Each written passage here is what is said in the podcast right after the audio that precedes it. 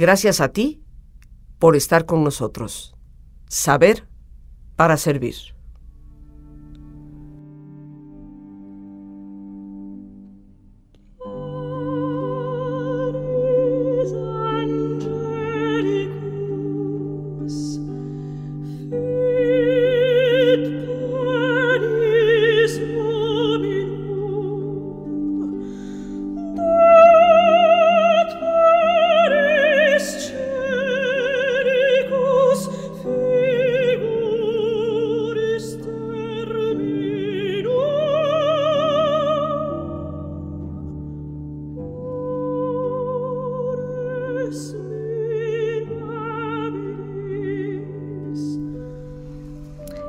Así llegamos, queridos amigos, a este jueves, jueves santo dentro de la Semana Mayor,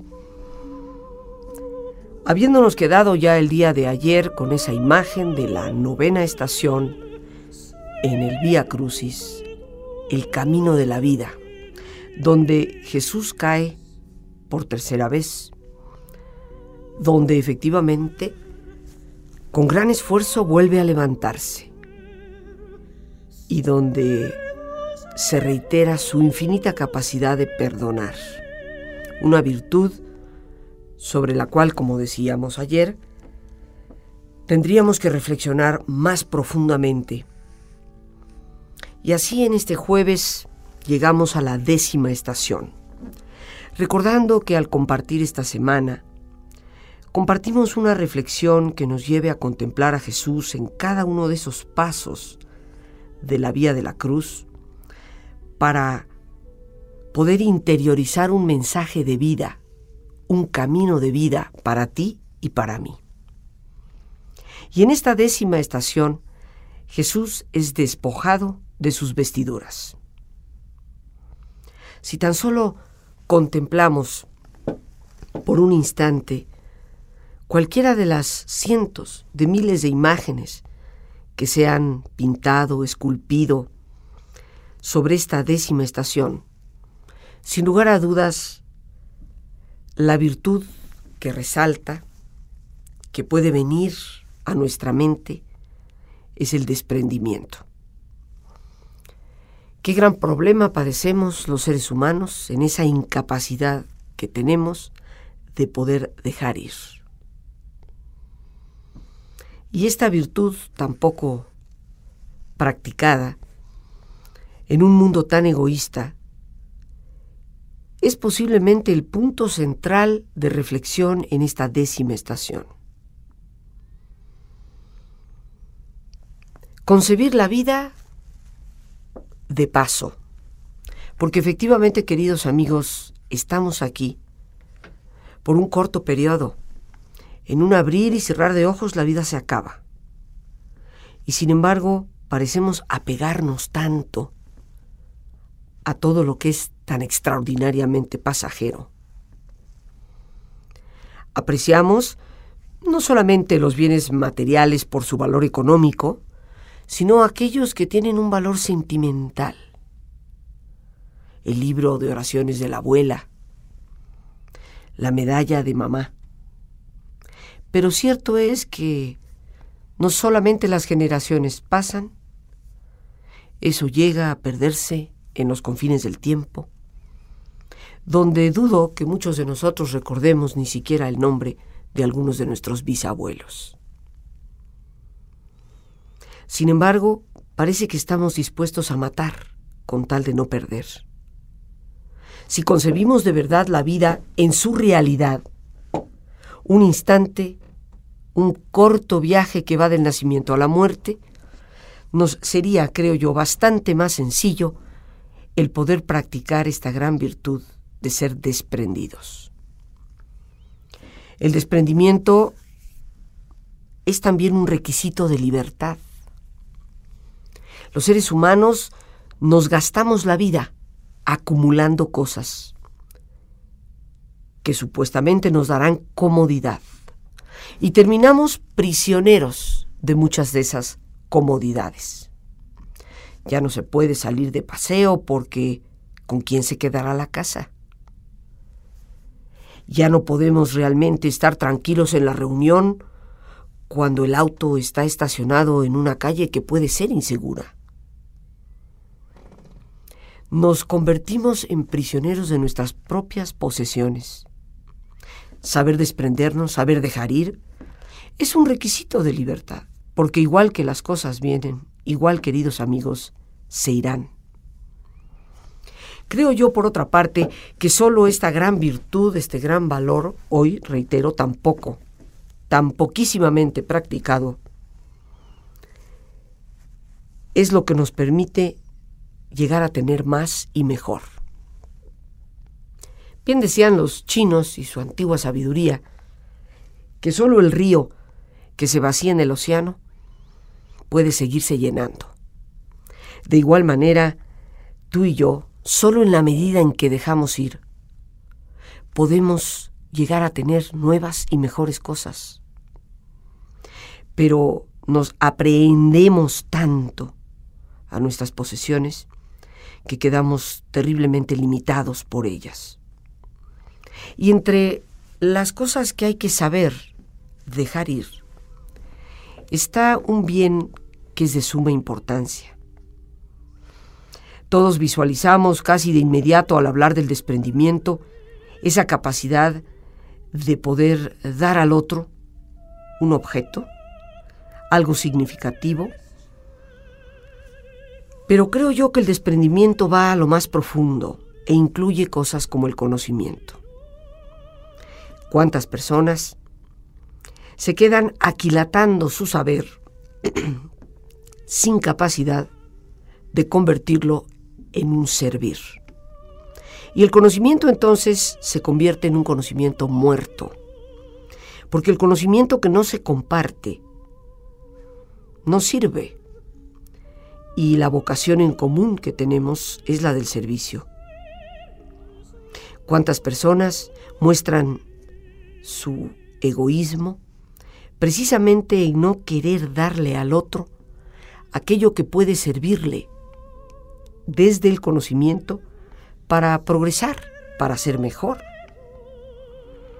Somos sumamente egoístas en eso que consideramos es el resultado y el haber de nuestros años de estudio. Y llegan a haber personas que se resienten profundamente porque alguien en menos tiempo o de una manera más sencilla haya podido adquirir conocimientos semejantes. Pero solo en la medida en que compartimos lo que sabemos, ese conocimiento sirve para generar vida, para ti y para los demás saber ser desprendidos. Qué mejor ejemplo y modelo que contemplar a Jesús despojado de sus vestiduras en esa décima estación del Via Crucis. Y decíamos que ese desprendimiento, ese saber dejar ir, ese concebir la vida de paso, es requisito de libertad. Y también es algo necesario para poder colaborar en la transformación de los que nos rodean y del mundo. Porque un acto de desprendimiento, que en el fondo implica un profundo sentimiento de generosidad, es capaz de transformar la vida de un ser humano. Ejemplos hasta en la misma literatura abundan. Recordemos tan solo aquel sacerdote que transforma la vida de Jean Valjean, el héroe de los miserables gran novela de Víctor Hugo. Y cómo a través de el desprendimiento de aquella enorme cantidad de piezas de plata que este hombre le había robado, y que lejos de acusarlo para llevarlo ante una justicia cruel, reconoce ante los policías de su momento que en verdad él le ha regalado esas cosas a este hombre habiendo pasado por su casa. Y cómo aquel gesto de desprendimiento absoluto basado en la gran virtud de la generosidad transforma la vida de este ex convicto y lo lleva a ser un hombre de extraordinario bien para sí mismo y para los demás.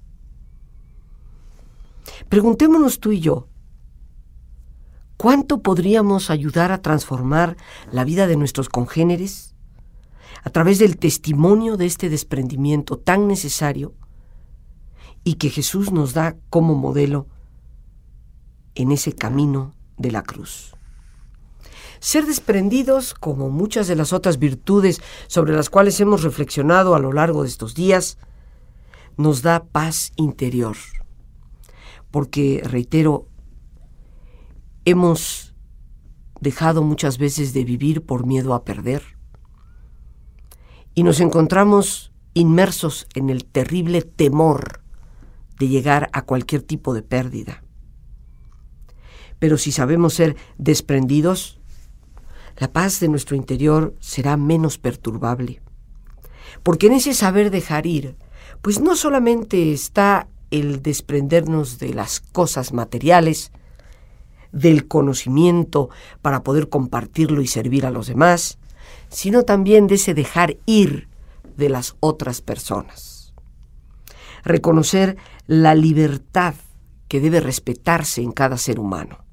Reconocer cuando una relación ha terminado reconocer cuando la muerte llega y toca la puerta y saber dejar ir. Agradecidos de haber tenido, pero reconociendo que el viaje de esa persona ha terminado. Cuánto bien y cuánta paz nos traería en nuestros procesos de duelo el dar testimonio de esta gran virtud. Jesús con humildad deja ir de lo único que poseía, sus vestiduras, y es expuesto desnudo como una afrenta ante el resto de las personas y la multitud que ahí se encontraba. Y así llegamos a la onceava estación, la crucifixión.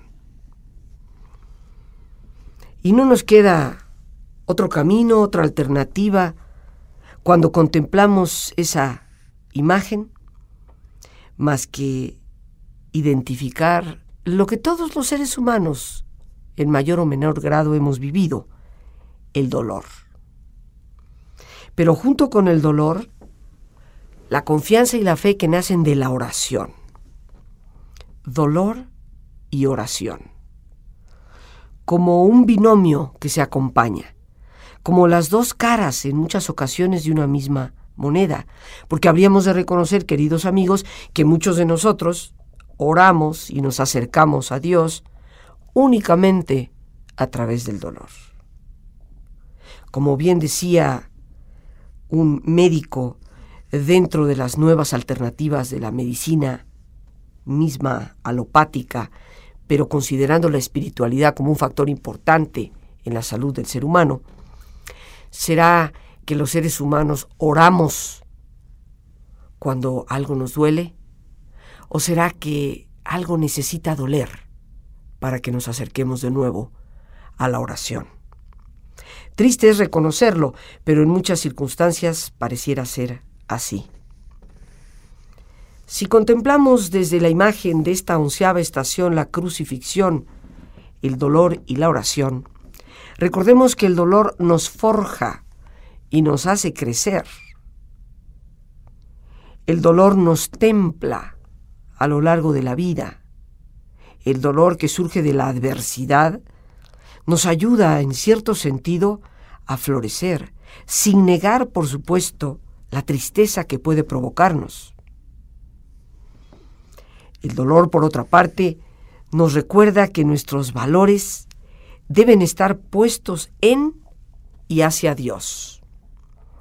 Por eso decíamos, triste es que en muchas ocasiones pareciera que necesitáramos del dolor para volver a acercarnos a ese Padre bueno, aliado eterno, siempre misericordioso, pero que tantas veces dejamos en el olvido.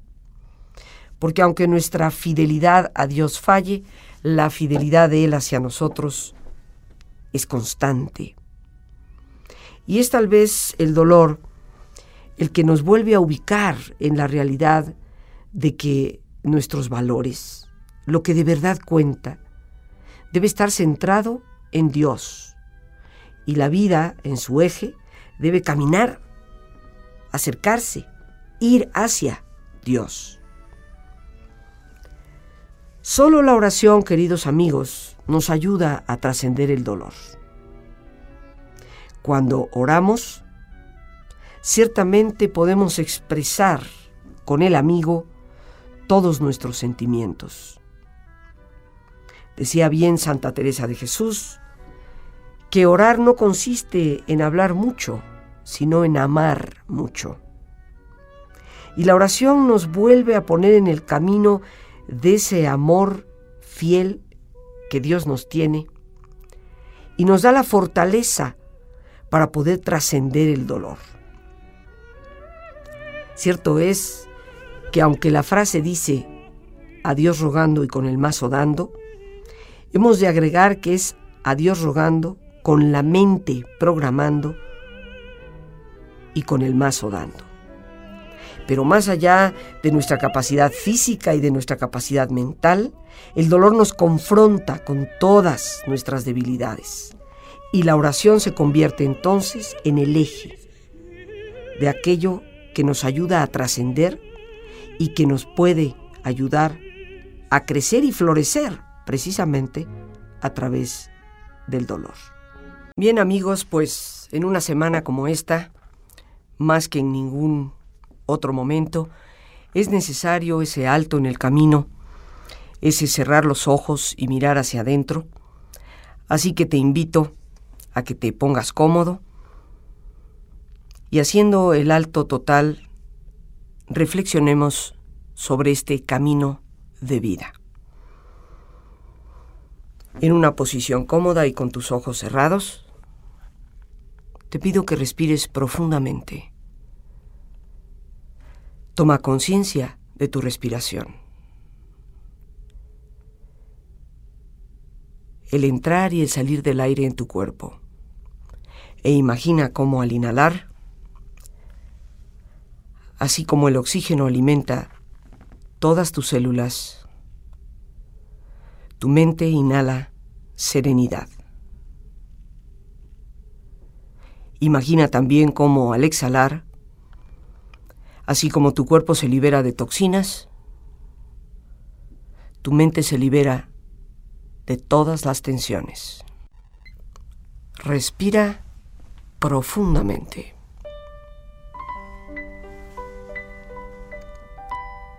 y concentra tu atención en tu cuero cabelludo. Relaja todos los músculos que cubren tu cabeza.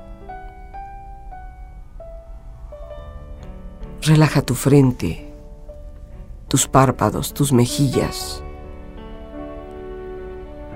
toda la piel que cubre tu cara.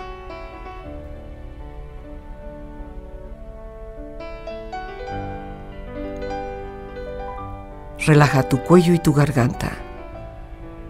Siente su flexibilidad, equilibrio, balance.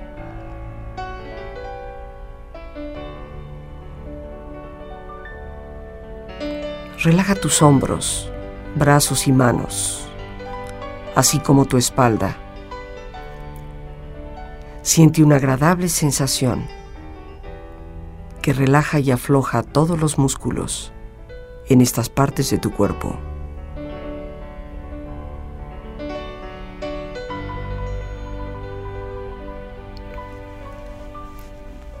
Relaja tu pecho, aflojando tus músculos, imaginando tus órganos internos funcionar rítmica y saludablemente.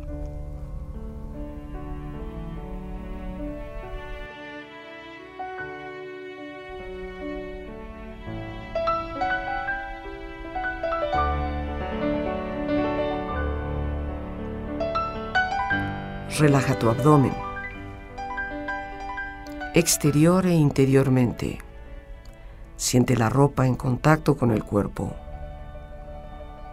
Afloja todos los músculos e imagina a todos los órganos internos funcionar rítmica y saludablemente.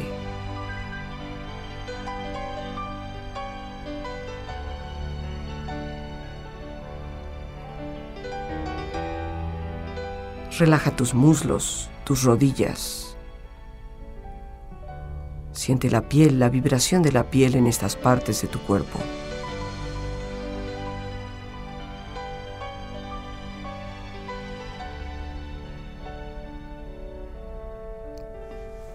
Relaja tus pantorrillas y tus pies.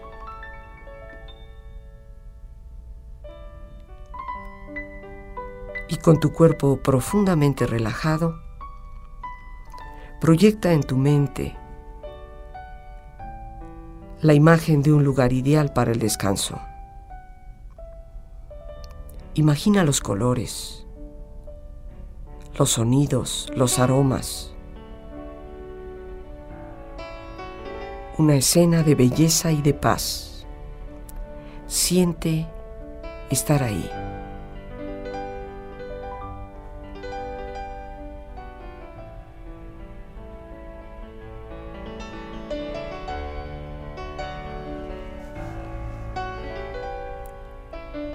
Con tu cuerpo relajado y tu mente serena,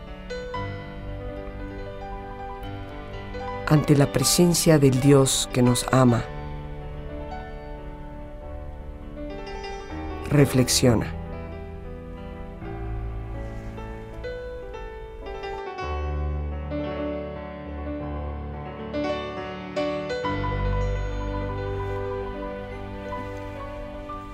Señor, dame la fuerza para saberme desprender, desprenderme a tiempo desprenderme siempre. Ayúdame a descubrir en el dolor la sabiduría de la vida y tu invitación constante a la oración. Señor, enséñame a morir para que como el grano en la tierra, pueda yo dar fruto de vida.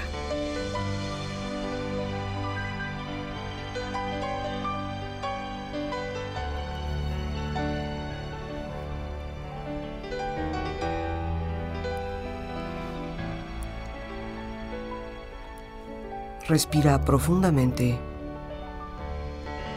Relájate bien. con esta experiencia, empieza lentamente a estirarte, brazos, manos, piernas y pies, moviendo tu cuello, bostezando si lo deseas, haciendo que tu cuerpo retome su nivel de actividad habitual, hasta lentamente abrir tus ojos. Ojos abiertos, bien despierto, muy a gusto, bien descansado y en perfecto estado de salud, sintiéndote mejor que antes.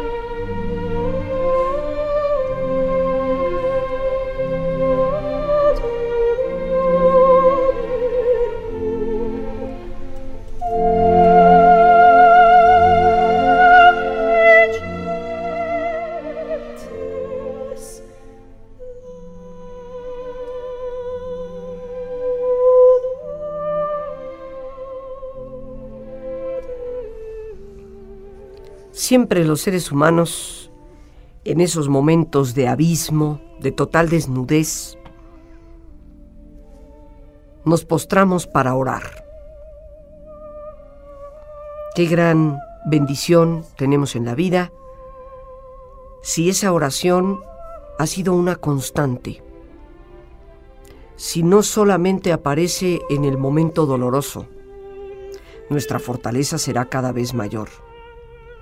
Pero hemos de recordar, ante esa imagen de la crucifixión, la onceava estación del Via Crucis, que tenemos este enorme y bellísimo recurso que es orar para poder trascender el dolor, no solamente para recuperarnos de él, sino para crecer como personas a través de él.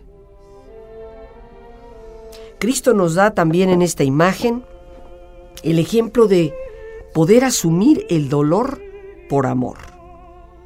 Siendo Dios, asume la condición humana y asume el dolor que su cuerpo ha de padecer en esos momentos por amor a todos nosotros.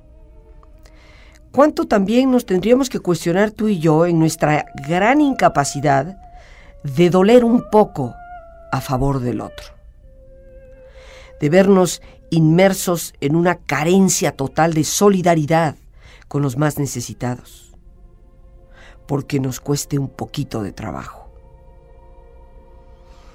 cuánto egoísmo de la madre que abandona al hijo porque no está dispuesta a asumir el esfuerzo, el sacrificio, el dolor que muchas veces implica amar. Algunas personas suelen pensar que el amor significa prácticamente sufrir. Yo no soy de esas personas. Considero que el dolor es algo que llega a la vida Dios lo permite, nunca lo provoca, pero que independientemente de que amar no significa sufrir, el verdadero amor conlleva esfuerzo, sacrificio y por lo tanto, en muchas ocasiones, el dejar ir de algo que resulta ser doloroso. Entre más fuerte el dolor, por otra parte es más obvia la necesidad de cambios. Porque ante el dolor, queridos amigos, necesitamos preguntarnos de dónde viene y hacia dónde nos lleva. Muchos de los dolores de los que nos quejamos son resultado de nuestro propio quehacer. Son la consecuencia de muchos de nuestros actos.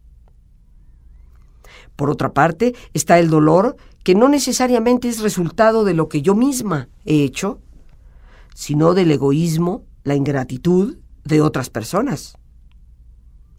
Pero tal vez eso también me implica una señal de que algo ha de cambiar.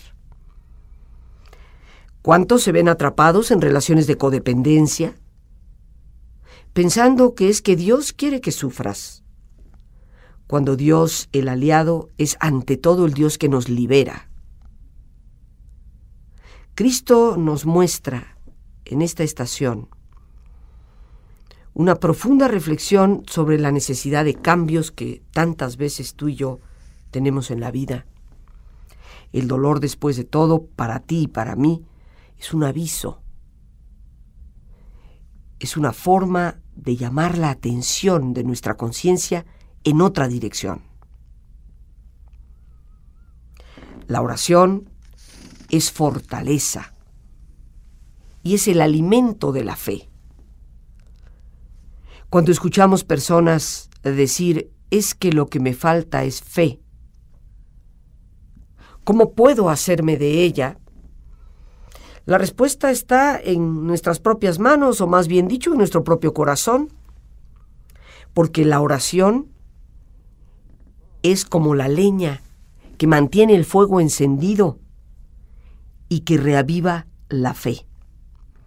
No podemos creer en aquel con quien no nos relacionamos. Y la oración es ese trato de amistad con el Dios que nos ama. Es ese hablar con el amigo, con quien tratamos cotidianamente. Y en la certeza de esa amistad, de esa fidelidad, de esa inmensa misericordia, está precisamente la fortaleza de nuestra fe. El dolor, podríamos casi decir, es como un veneno para el alma. ¿Cuántas personas no conoces tú, no conozco yo, que por el dolor parece que se han alejado de Dios?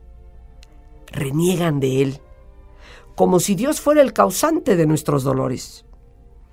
Pero para ese veneno que puede penetrar el alma en algunas ocasiones y que es el dolor, está el antídoto, que es precisamente la oración. En este binomio, dolor y oración, encontramos un sentido muy profundo de nuestra realidad, porque el dolor nos recuerda nuestra pequeñez, cuán imperfectos y frágiles somos, pero la oración, la oración nos recuerda nuestra grandeza, esa capacidad de tratar con el hacedor mismo del universo, con Dios que nos da la vida. Cierto, en esa estación, la onceava de la vía de la cruz, la crucifixión, Jesús nos recuerda esa fragilidad del ser humano y al mismo tiempo esa fortaleza que Él hace patente a través de su orar en la cruz. Nos acercamos así, queridos amigos, a la doceava estación. Jesús muere en la cruz. Y la muerte es muerte. Y si nos detenemos ante la imagen de ese instante, de ese caer la cabeza, ya sin fuerza el cuello para sostener la erguida, surge en nosotros, sin lugar a dudas, la reflexión sobre la muerte misma y el cuestionamiento para nosotros de cuánto, en realidad, estamos conscientes de nuestro propio morir y cómo a lo largo de la vida se nos presenta la experiencia del morir en muchas ocasiones sobre ese morir, renunciar, desprenderse, que la vida nos presenta una y otra vez. Y en esta doceava estación del Via Crucis, cuando Jesús muere en la cruz, nos podríamos preguntar qué tanto estamos dispuestos nosotros a morir, a renunciar, a desprendernos. Morir sin lugar a dudas es algo radical y radicalmente hay que morir a ciertas cosas. En un mundo tan inmerso que promueve el placer por el placer, hay ciertas cosas a las cuales renunciar es imprescindible, como las adicciones. No solamente somos adictos al alcohol, adictos a las drogas, adictos al azúcar, adictos al sexo. Existen tantas adicciones en nuestra vida a las cuales hay que morir radicalmente para poder de verdad progresar. Porque bien se dice que todos los placeres lícitos han sido creados por Dios mismo, para nuestro propio disfrute. Pero la adicción que nosotros padecemos, parece cada día más hundirnos en un pozo sin fondo, el cual parece no tener fin. La muerte es la entrega total. ¿Cuántas veces tenemos que morir a nosotros mismos en bien del otro? Renunciar a algo que hemos valorado, que es significativo, por el bien de nuestro hermano. La historia está llena de personajes a quienes admiramos, precisamente porque fueron capaces de una entrega total. Y Cristo es el modelo por excelencia. Hay ocasiones en que debemos morir un poco o un mucho a favor de los demás.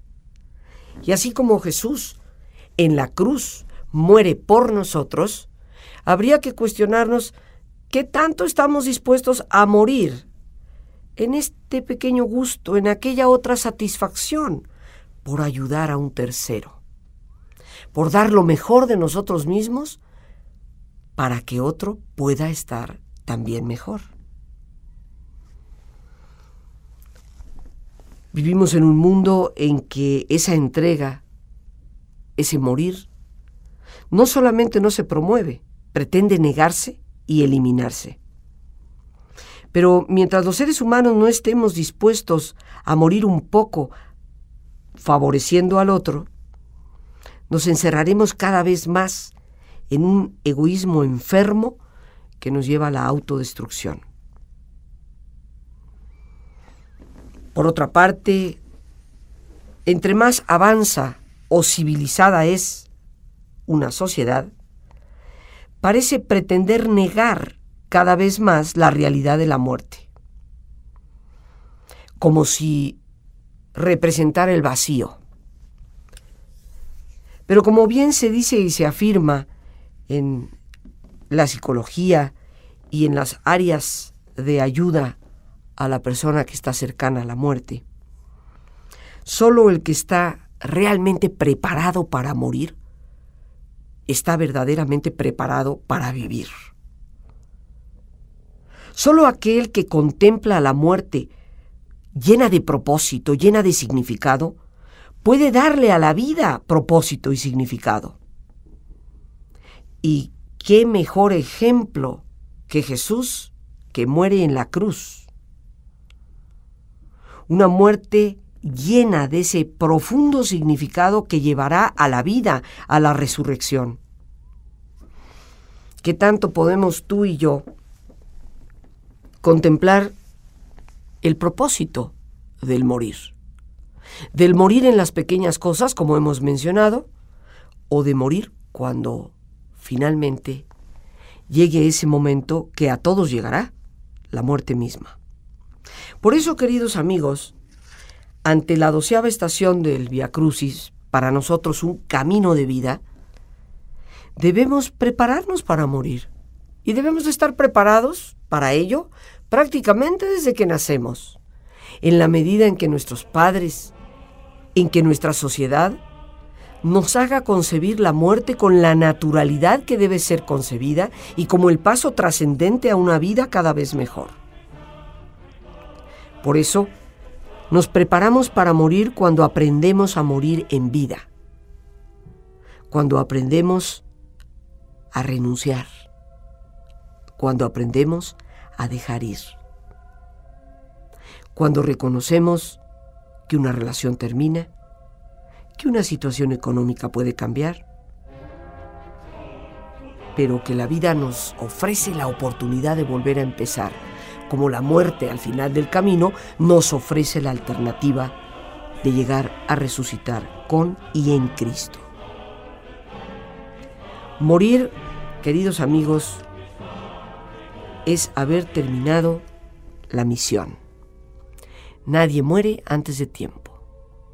Y aunque no podamos comprender la muerte de una pequeña criatura, de escasos tres, cuatro añitos de edad, aunque no podamos comprender la muerte de un esposo a los 50 o 54 años de edad, con una familia aún por levantar. Es un hecho, queridos amigos, que la muerte marca el término de una misión, una misión que todos tenemos que cumplir. Y por eso la lámpara debe estar encendida y hemos de estar vigilantes. La muerte no avisa, sin embargo, si estamos preparados para ella, ciertamente llegará con paz, en medio de cualquier circunstancia. Jesús muere en la cruz. Estamos tú y yo y yo y yo, y yo para morir. Estamos practicando el morir aquí y ahora. Las gracias a Dios por este espacio que nos permite compartir y a ti el más importante de todos una vez más, gracias por tu paciencia al escucharme y por ayudarme siempre a crecer contigo. Que Dios te bendiga.